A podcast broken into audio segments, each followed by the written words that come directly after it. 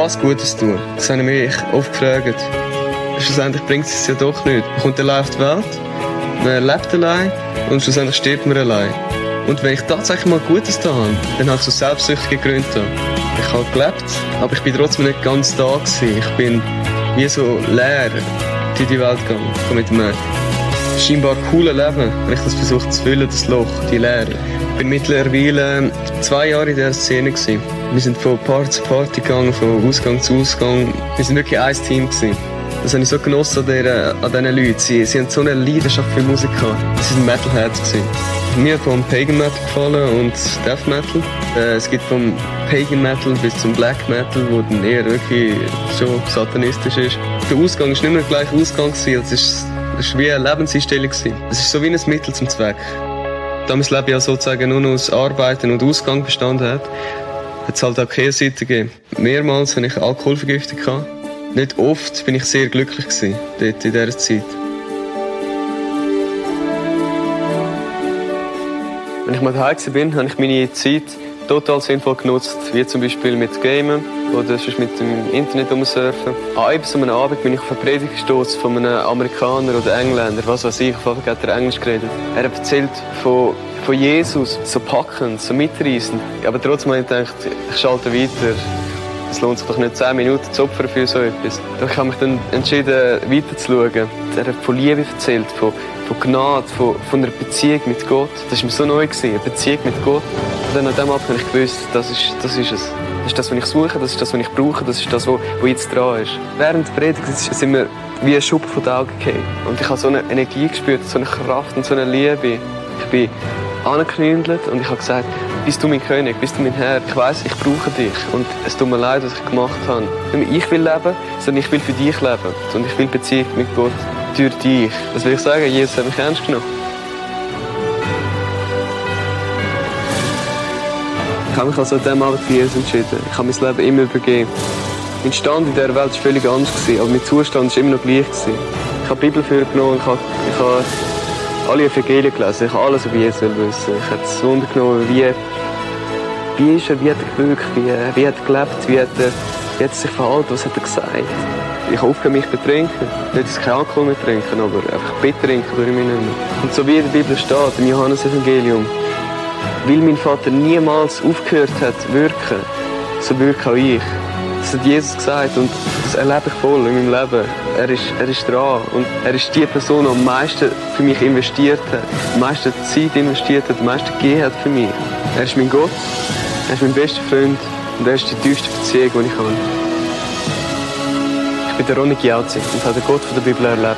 Und eins weiss ich, auch du kannst ihn erleben.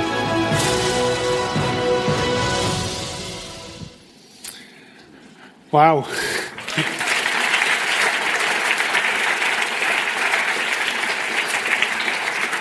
Und eins weiss ich, auch du kannst ihn erleben. Was für ein Satz vom Roni. Und der Roni hat wirklich erlebt, er hat erlebt, wie sein Vater und seine Mutter Jesus kennengelernt haben, nachdem er selber Jesus kennengelernt hat. Es, es geht weiter. Jesus ist erlebbar. Ich weiß nicht, wie es dir geht, wenn du so einen Clip siehst. Mich, mich bewegt das un, ungemein. Das ist ein junger Mann, surft, macht total sinnvolle Sachen, gamen und surfen. Und, und Gott holt ihn dort ab bis im Surfen. Und er stoßt auf eine Predigt von irgendeinem so einem englisch sprechenden Typ. Und Jesus redet zu ihm in seine Situation hinein. Und der Ronny merkt, das ist mehr als nur einfach eine coole Predigt oder ein paar coole Worte, da ist Leben drin. Und Jesus holt ihn dort ab, die Hei in seinem Zimmer. Und kommt in sein Leben hinein und sein Leben wird verändert. Und er wird satt, so satt, dass er sich nicht mehr muss betrinken, sondern dass er darf trinken. Und dann passiert das, was wir letzten und vorletzten Sonntag gehört haben, dass, ich, dass er, weil er von dem Wasser trinkt, von dem werden Ströme lebendige Wasser ausgehen, dass andere Menschen wieder auch das Wasser überkommen. Mein Gebet für heute Morgen ist, dass du und ich Jesus Christus können erleben als die Quelle. Ich weiß nicht, wie du da bist heute Morgen. Ich weiß überhaupt nicht, wo du stehst in deiner Beziehung zu Jesus. Vielleicht bist du zweimal da, vielleicht bist du einmal da, vielleicht bist du schon die ganze Serie da und heute Morgen ist mein Wunsch und mein Gebet die ganze Woche, dass Jesus sich selber dir zeigt heute Morgen. Dass du ihm kannst begegnen, dass, dass du darfst erfahren, das sind nicht nur Worte von mir jetzt da vorne, sondern wo Gott dich selber anspricht. Wir sind am dritten Sonntag, die, die nicht da waren, sind kurzer Rückblick. Erster Sonntag, Durstlöscher-Serie. Das Thema war, entlarvte Etikettenschwindel. Wir haben gesehen, dass es viele Happy Meals gibt. So wie bei McDonald's Happy Meal mit dem Dinosaurier und dem Happy Meal und es verspricht, wenn du das nimmst, bist du glücklich. Um nächsten Sonntag wieder müssen ein Happy Meal zu haben, weil es ja nicht mehr der Dinosaurier ist, sondern der Teddybär, den du bekommst. Und man hat gemerkt, es gibt so einen Etikettenschwindel, wo uns viele Sachen viel versprechen, aber doch nicht halten. Und immer wieder gehen wir auf das hinein. Letzten Sonntag entdeckt der Unterschied. Die Frau, an dem Brunnen, wo Jesus sie trifft. Und fünfmal hat sie gehofft, immer wieder, jetzt endlich werde ich das haben, was ich brauche. Fünfmal geheiratet sie. Fünfmal die Hoffnung gesetzt auf das. Ich habe gesagt, es gibt nichts Größeres als ein junges Bärli, das heiratet, die Hoffnung, dass es dann passiert. Und fünfmal enttäuscht worden. Enttäuscht worden, weil die Zisterne doch nicht gegeben haben was man verspricht. Und dann sagt Jesus in Johannes 4,14, könnt das nochmal einblenden von letzten Sonntag. Jesus gab ihr zur Antwort, jeder, der von diesem Wasser trinkt, wird wieder Durst bekommen. Das ist ja das, was wir erleben. Wer aber von dem Wasser trinkt, das ich ihm gebe, der wird nie wieder Durst bekommen. Wir können sagen, bei dem hat Suche ein Ende. Dieses Wasser wird in ihm zu einer Quelle, die bis ins ewige Leben hineinfließt. Heute möchten wir im dritten Teil ankommen, zurück zu dieser Quelle. Und wir möchten heute Morgen eins anschauen, und das ist die ganz große Frage nach dem Wie. Wie? Wie kommen wir dann zurück zu dieser Quelle? Wie kommen wir dann dorthin, zu dieser Quelle? Ich kann euch sagen, letzten Sonntag, ich habe mich extrem zurückheben dass ich nicht zum Wie gekommen bin. Und ich habe gesagt, nein, wir müssen einen Moment noch dort ausharren, bei diesen bei, denen, bei, denen, bei dem Punkt vom Durst haben. Bei dem Punkt vom Merken, dass die Zisterne den Durst eben doch nicht stellen. Und heute Morgen, wie, wie komme ich dann zu dieser Quelle? Manchmal sagen mir Leute, ja, Reda, du hast irgendwie so ein Erlebnis gemacht mit Gott, aber bei mir, bei mir ist das noch nicht passiert. Du hast vielleicht einen speziellen Draht zu Gott, aber bei mir ist das anders. Mein Glaube kommt irgendwie nur bis zur Decke. Meine Gebete stoßen irgendwie nicht weiter. Und dann wieder Johannes 4,14, wer aber von dem Wasser trinkt, wo ich ihm gebe, gibt, sagt Jesus, der wird nie wieder Durst bekommen. Und heute Morgen, wie komme ich dann zu dem Wasser? Wie komme ich zu dieser Quelle? Ich möchte heute Morgen ganz konkret werden. Ich werde am Schluss vom Gottesdienst eine Gelegenheit geben, zu dieser Quelle zu kommen. Ich möchte das vor Anfang an schon sagen. Weil ich glaube, dass es in unserem Leben konkrete Schritte braucht, dass wir Gott können erfahren. Ich glaube, Gott ist da, Gott ist bereit, auch heute Morgen. Aber es braucht auch manchmal konkrete Schritte. Und heute Morgen möchten wir zu dem Wie kommen.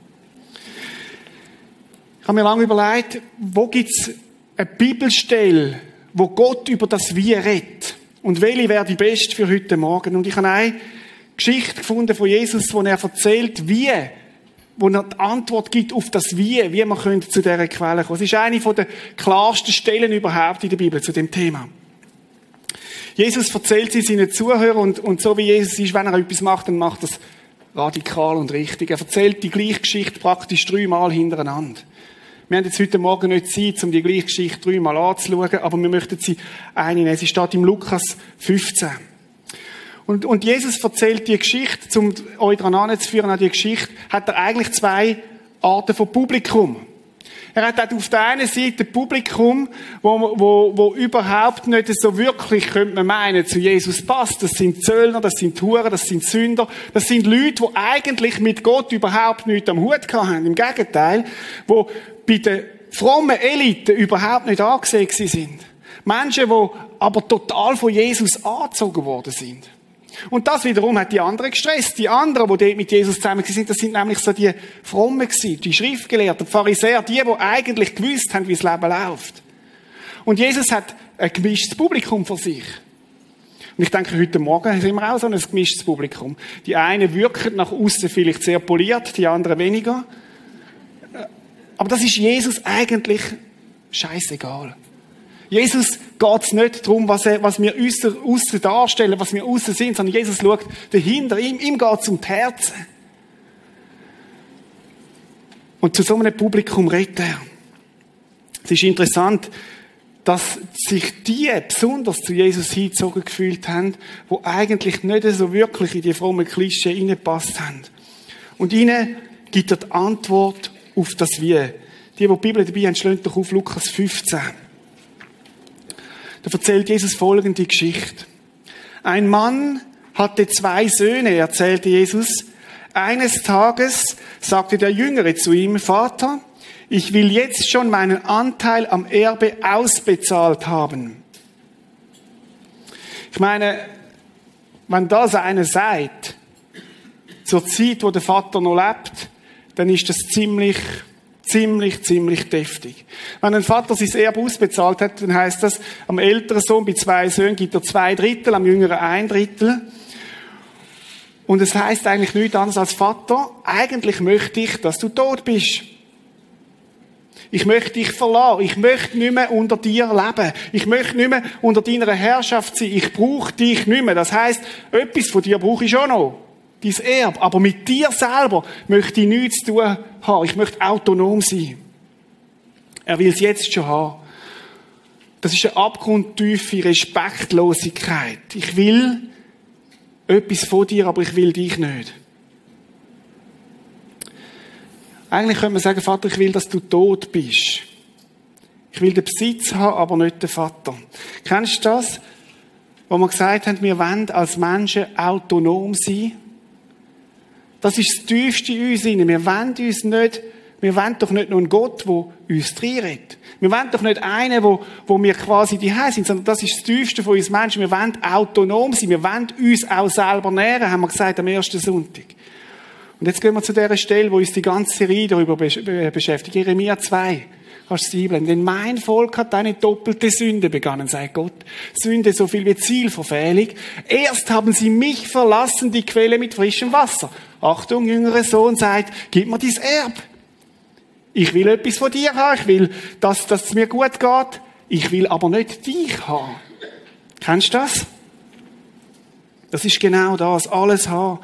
Wir möchten autonom sein, ohne Gott leben.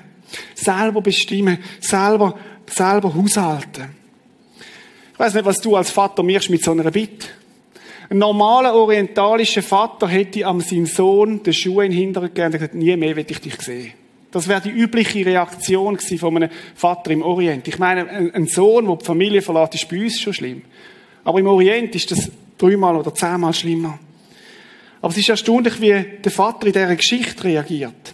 Da teilte der Vater sein Vermögen unter ihnen auf. Kein Wort von Bitterkeit, kein Wort von irgendwie, was, was, was, was, was bist du eigentlich für einen, sondern er gibt es ihm einfach.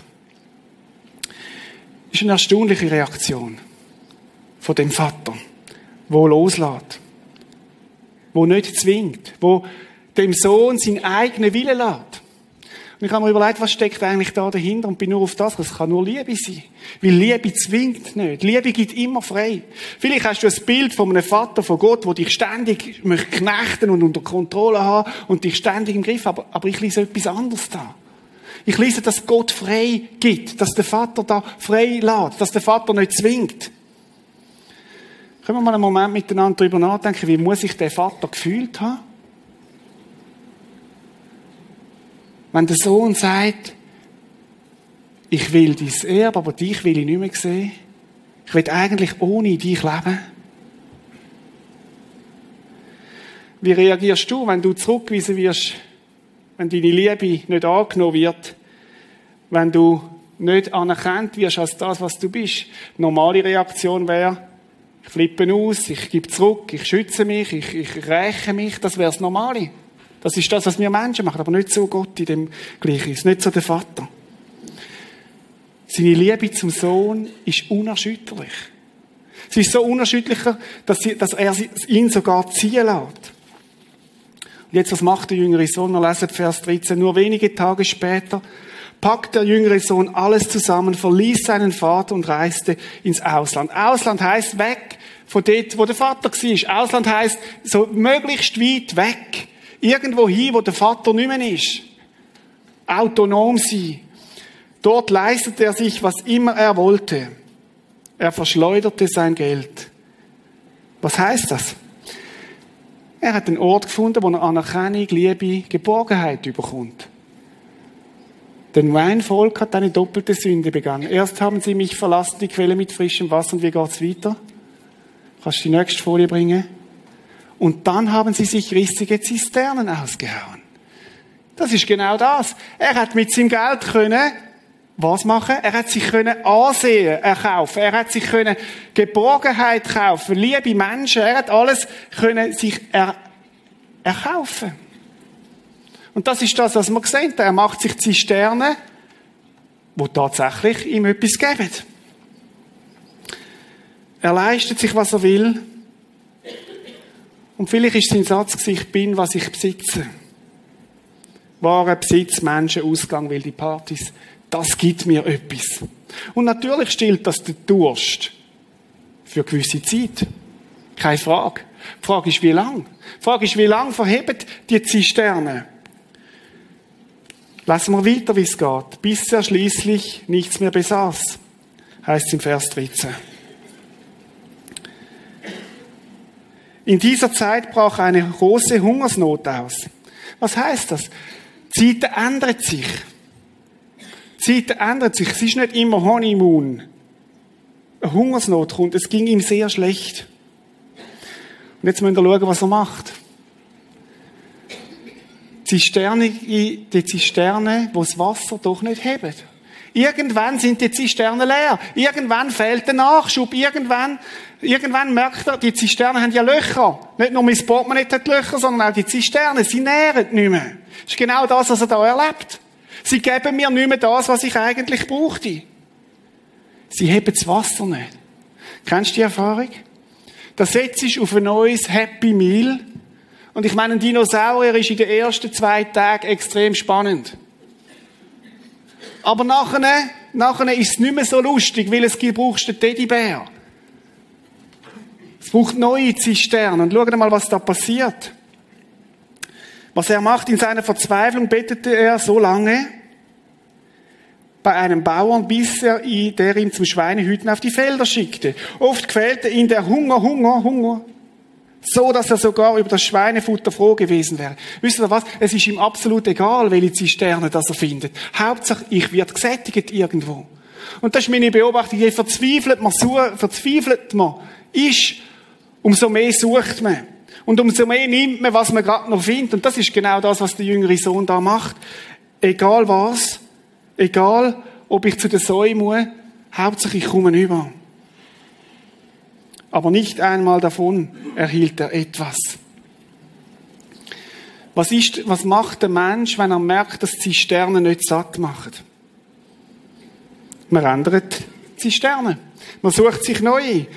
Einen neuen Partner, eine neue Strategie, einen neuen Job, einen neuen, was hat jemand gesagt, einen neuen Porsche? Was kommt nach der Rolex? Letzten Sonntag. Und man sucht sich neue Zisterne. Aber es macht nicht satt. Der Frust von ihm ist, jetzt habe ich gedacht, die neue Zisterne macht satt und nicht einmal da habe ich etwas davon. Ich möchte euch das mal kurz aufzeichnen, wie wir das versuchen, mal das darzustellen, was da passiert ist.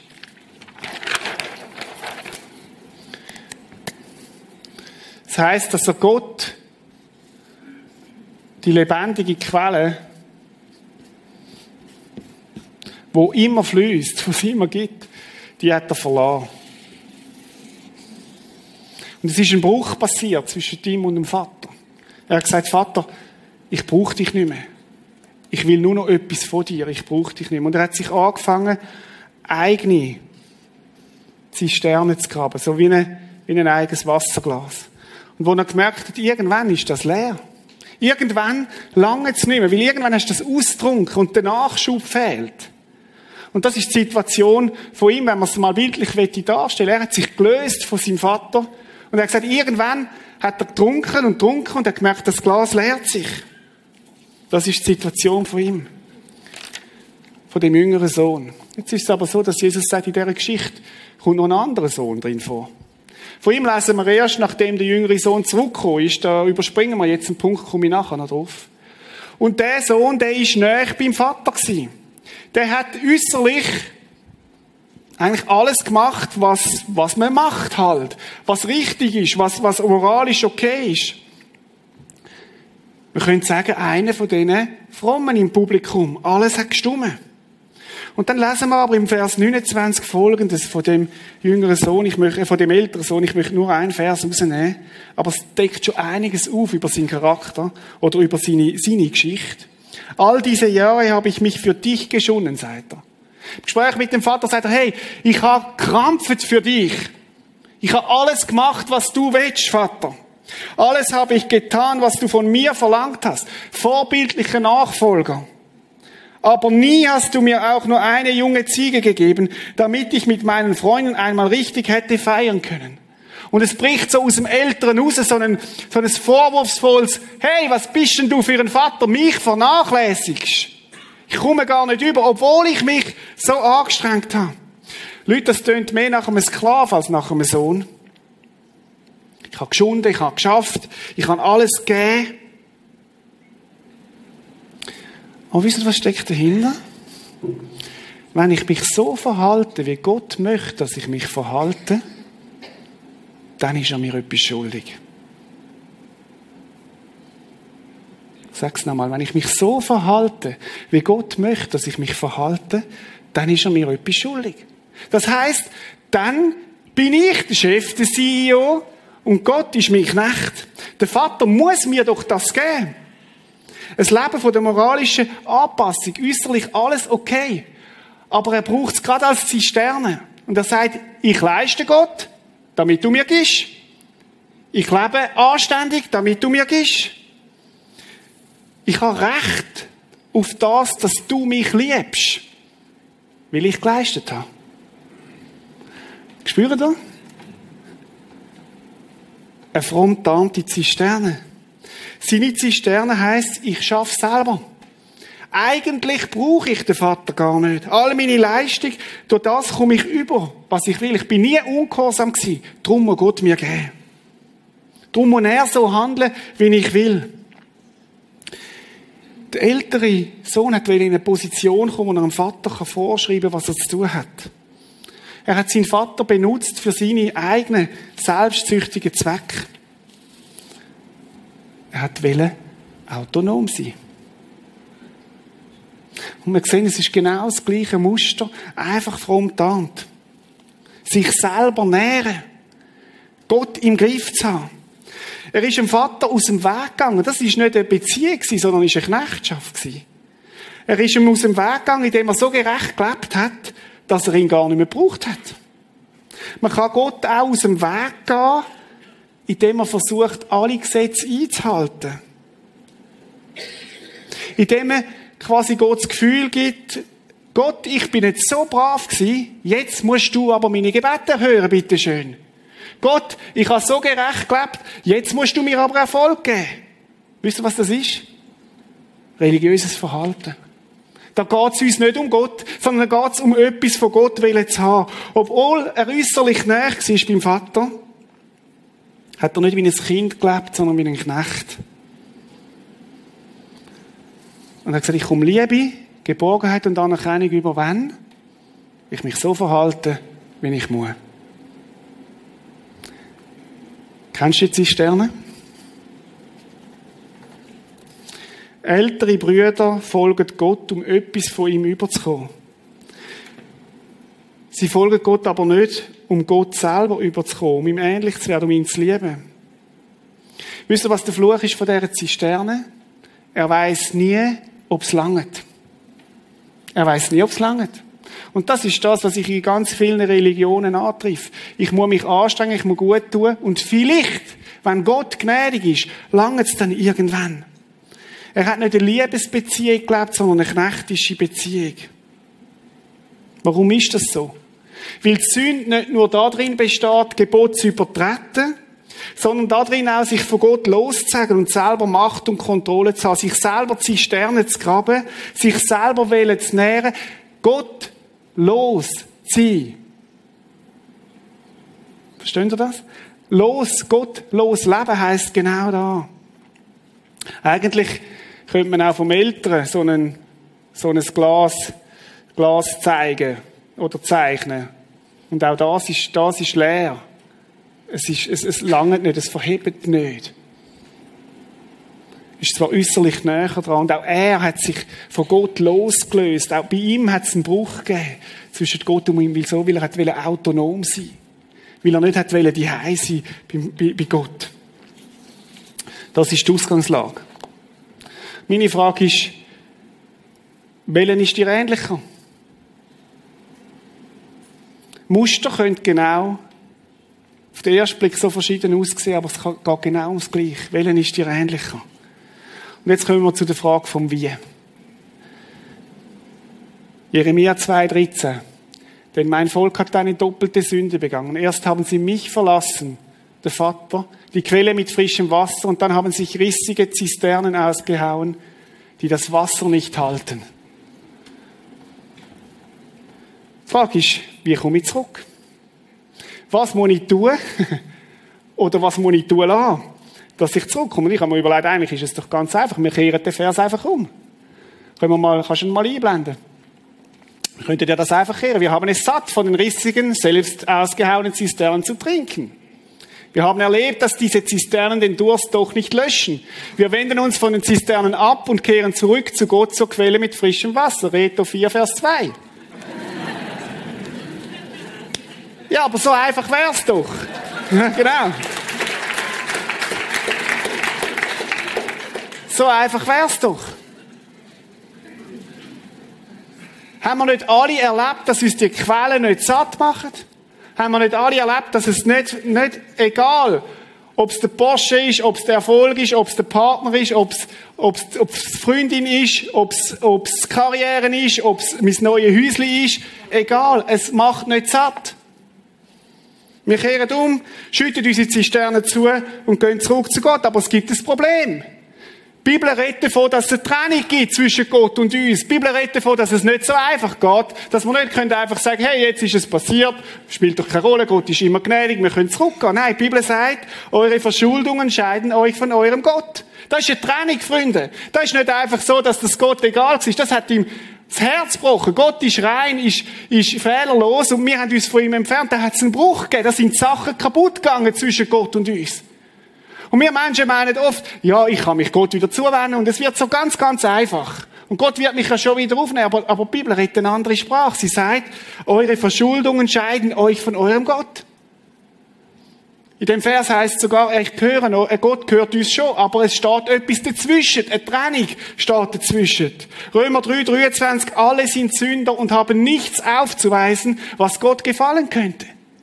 Das ist eine Trennung zwischen Gott und uns.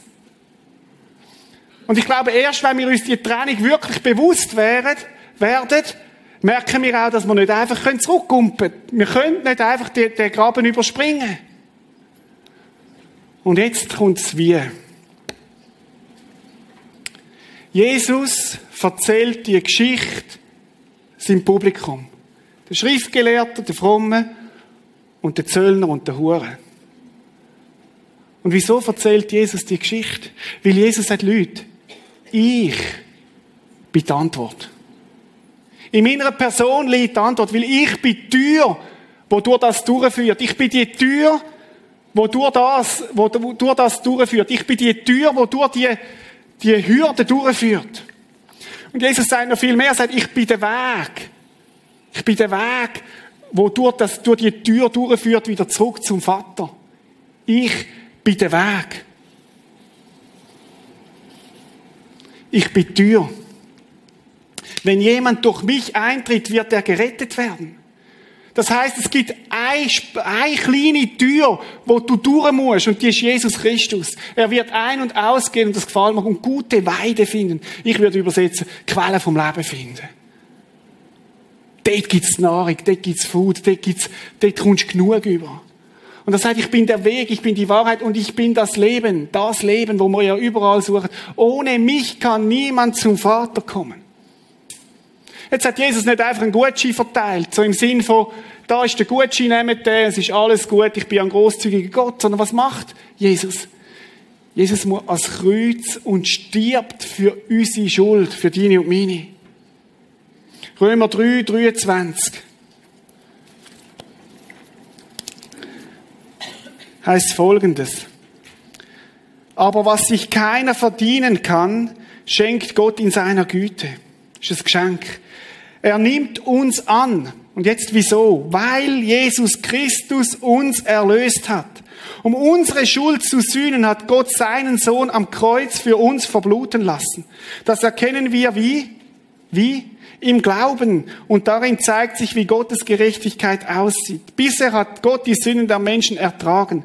Er hatte Geduld mit ihnen. Jetzt aber vergibt er ihnen ihre Schuld und erweist damit seine Gerechtigkeit. Gott allein ist gerecht und spricht uns von seiner Schuld frei und spricht den von seiner Schuld frei, der an Jesus Christus glaubt. Die Antwort, um zurückzukommen zu den Quellen, ist Jesus Christus selber. Es hat seinen Tod gebraucht. Wenn es weniger, wenn es weniger gebraucht hätte, hätte Gott weniger gemacht, aber es ist nicht weniger möglich. Es hat seinen Tod gebraucht. Und manchmal tun wir das alles so verharmlosen, ist doch easy und so, wir können uns Gott wieder zuwenden. Nein, nein. Wenn Jesus nicht am Kreuz auf Golgatha aus Liebe zu dir und mir gestorben wäre, hätten wir keinen Zugang zu Gott. Und schau, das ist das. Siehst du das Kreuz da drin? Jesus ist am Kreuz auf Golgatha gestorben. Und hat damit den Weg frei gemacht zum Vater zurück. Und zurück kommen wir, indem wir das glauben. Indem du sagst, ich nehme das für mich persönlich in Anspruch. Dass Jesus Christus für mich gestorben ist. Es gibt keinen anderen Weg als das. Schauen wir nochmal auf den jüngeren Sohn, auf seinen Weg zurück. Lukas 15, 17. Da kam er zur Besinnung. Er hat nachgedacht. Und das Besinnung könnte man auch übersetzen, er hat Heimweh bekommen. Er hat gemerkt, es ist nicht nur das gewesen, dass es ihm da so schlecht gegangen ist, sondern er hat tief in sich inne, hat er gespürt, es muss etwas geben, wo mehr ist. Da kam er zur Besinnung. Bei meinem Vater hat jeder Arbeiter mehr als genug zu essen und ich sterbe hier vor Hunger. Ich will zu meinem Vater gehen und sagen, Vater, ich bin schuldig geworden an Gott und an dir. Siehe, er entschuldigt sich. Siehe nicht, mich nicht länger als deinen Sohn an, ich bin es nicht mehr wert. Aber, aber kann ich nicht als Arbeiter bei dir bleiben? Er hat will zurück in die Rolle vom älteren Sohn. Es schaffe für dich, könnte ich doch. Und dann kommt aber etwas Interessantes. Und dann heißt, er machte sich auf den Weg. Jesus ist der Weg. Er machte sich auf den Weg und ging zurück zu seinem Vater. Wisst ihr, was er macht? Er trifft eine Entscheidung und sagt, Zisterne ist kein Trinkwasser. Zisterne werden mein Leben kaputt machen. Zisterne sind giftig, wenn ich davon will leben. Er trifft die Entscheidung und er macht sich auf den Weg. Und, und unser Beispiel ist ja so schön, weil Jesus sagt, ich bin der Weg. Ich stelle mir vor, wie Jesus zu einem geht und sagt, ich nehme dich an der Hand. Ich nehme dich an der Hand und ich führe dich zurück zum Vater, wo Quellen ist vom Leben. Was sind die Schritte, heute Morgen zurückzukommen zum Vater? Ich glaube, es fängt an mit dem Durst, mit dem Heimweh. Gibt es nicht noch mehr? Ich brauche die Quelle vom Leben. Es geht darum, einen Entscheid zu treffen. Ich will nicht mehr von meinen eigenen Zisternen leben. Bekennen heisst, nicht einfach eine Liste aufführen, was alles falsch gelaufen ist im Leben, sondern zugestehen, dass wir unser Vertrauen, unsere Hoffnung auf uns anstatt auf Gott gesetzt haben. Auf andere Quellen anstatt auf ihn. Entscheidfälle, ich will mich nicht mehr von der eigenen Zisterne, ich will mich nicht mehr von der eigenen Zisterne nähren. Ich will von dem abgestandenen Wasser mich lösen. Und dann die Hand von Jesus ergreifen, die uns zurückführt zum Vater. Und schau, Jesus ist heute Morgen da. Und er, und er fragt dich, möchtest du das? Möchtest du, dass ich dich zurückführe zum Vater im Himmel? Es hat ihn alles gekostet. Das ist nicht ein einfacher Weg für Jesus. Jesus ist am Kreuz auf Golgatha gestorben. Hat sich auspeitschen lassen, hat den Himmel verlassen, ist in die Gefilde von uns Menschen gekommen. Und er hat gesagt, ich bin der Weg, der wieder zurückführt. Aber der, der Weg, dass das möglich ist, muss ich sterben am Kreuz auf Golgatha für dich.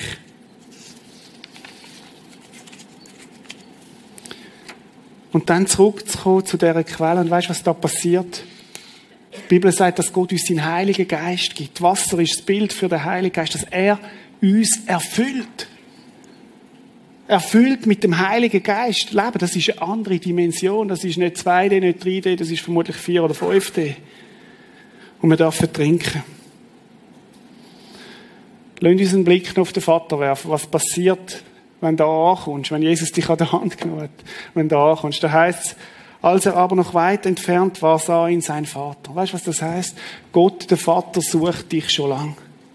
Das heißt, dass Gott, der Vater, schon lang wartet, jeden Abend mit dem Fernglas da sitzt und sagt, wo bist du? Ich warte darauf, dass du zurückkommst. Ich warte darauf, dass du heimkommst an die Quelle.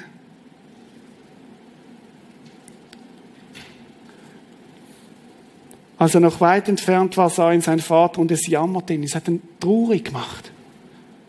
Er lief und fiel ihm um den Hals und küsste. Jetzt musst du dir vorstellen, der stinkt nach, nach Saudreck. Und der Vater kommt und sagt, hey, er rennt ihm entgegen. Musst du das mal vorstellen, ein Patriarch mit so einem Bart. Rennt ihm entgegen. Und er umarmt und sagt, hey, willkommen die Hei. Und es ist ihm gerade gleich, wie du stinkst und, und was alles war.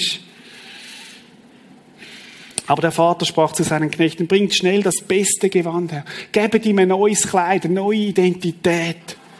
Zieht, ihm, zieht es ihm an und gebt ihm einen Ring. Das heißt, du gehörst wieder zur Familie, einen Siegelring. Und Schuhe an seine Füße, sollst einen neuen Stand bekommen. Und bringt das gemästete Kalb und schlachtet, lasst uns essen und fröhlich sein. Denn dieser Sohn war tot und ist wieder lebendig geworden. Er war verloren und ist gefunden worden. Und sie fingen an, fröhlich zu sein. Sie machen es fest.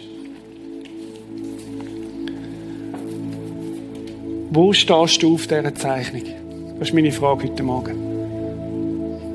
Wenn du selber, wenn ich dir den Stift gebe und du, und du sagst, da, ich trage mich ein auf dieser Zeichnung, vielleicht bist du da an dieser Zisterne, vielleicht bist du da, vielleicht bist du irgendwo dazwischen. Heute Morgen sagt Jesus, ich will dich an der Hand nehmen. Ich möchte dich einladen, heute Morgen dafür zu kommen und damit Jesus sagt, Jesus, da bin ich, ich möchte zurückkehren zu dir, zu dieser Quelle vom Leben. Ich habe diese Woche viel gebetet, dass Jesus Einzelne heute Morgen das wie klar macht. Ich sage, das ist mein Morgen. Ich möchte das, ich möchte das neu packen. Ich möchte, ich möchte dafür kommen und ich möchte das in Anspruch nehmen. Das soll für mich sein. Jesus sagt, wer durstig ist, der soll kommen. Jedem, der es haben möchte, wird Gott das Wasser des Lebens schenken. Schaut, der Entscheid vom Jüngeren hat ihn etwas gekostet. Entscheid darauf, ich lasse meine Zisterne zurück, ich stehe auf und mache mich, ich schlage ein bei dieser Hand von Jesus und ich mache mich auf, zurück zum Vater. Und wenn ich dich einlade, heute Morgen dafür zu kommen, dann nicht wegen mir, sondern darum, dass du kannst äußerlich das nachvollziehen, was Gott mit dir möchte tun. Dass du dich aufmachst und sagst, Jesus, da bin ich, ich möchte das in Anspruch nehmen. Ich möchte, ich möchte, ich möchte das für mich nehmen. Und ich glaube, dass Jesus das auch total ernst nimmt, wenn wir so Entscheidungen treffen. Ich möchte eine Zeit haben, wo wir jetzt einfach vor Jesus und ich möchte beten. Und nachher werden unsere Musiker ein bisschen Musik spielen. Du kannst einfach führen kommen. Einfach sagen, Jesus, ich bin durstig, ich möchte das. Egal, ob du der Jüngere bist, der Ältere bist, wo du immer du auch stehst. Wenn du gemerkt hast heute Morgen, dass das darum geht. Gottes Geist hat mich angesprochen, dann, dann komm nachher führen. Ich möchte beten. Jesus, du kennst uns, du weißt, wie wir da sind heute Morgen. Du kennst jedes Leben da heute Morgen.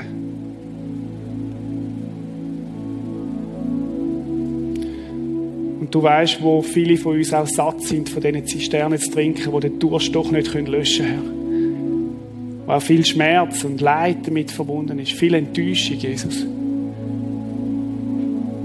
Ich möchte dich bitten heute Morgen, dass die, die gemerkt haben, dass sie, dass sie gemeint sind, dass du sie ansprichst heute Morgen, dass sie einfach den Mut haben, einzuschlagen in die Hand und sagen, Jesus, da bin ich, ich möchte, ich möchte zurückkommen zu dieser Quelle. Ich möchte, ich möchte erfüllt werden mit dir. Gib du den Mut dazu auch, die Schritte zu wagen, Jesus.